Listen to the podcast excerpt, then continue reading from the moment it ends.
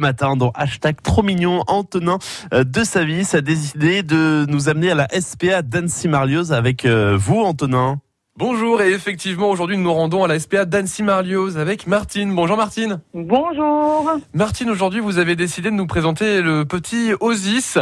Je dis petit mais pas si petit que ça parce que c'est un berger de Savoie. Qu'est-ce qu'on doit savoir sur Osis? Alors, Osis c'est un chien de troupeau au départ. Les bergers de Savoie c'est des chiens de troupeau donc qui surveillent donc les moutons ou éventuellement les chèvres euh, ou même vaches. Donc c'est des chiens qui sont surtout là pour protéger le troupeau et qui sont très fusionnels avec leur maître. C'est un chien qui a été qui a vécu tout le temps en jardin extérieur, donc qui ne connaît pas du tout l'intérieur d'une maison, qui n'aime pas du tout les chiens euh, mâles, Mhm. ainsi que les chats, lapins, cochons d'Inde, tout ce qui est nac.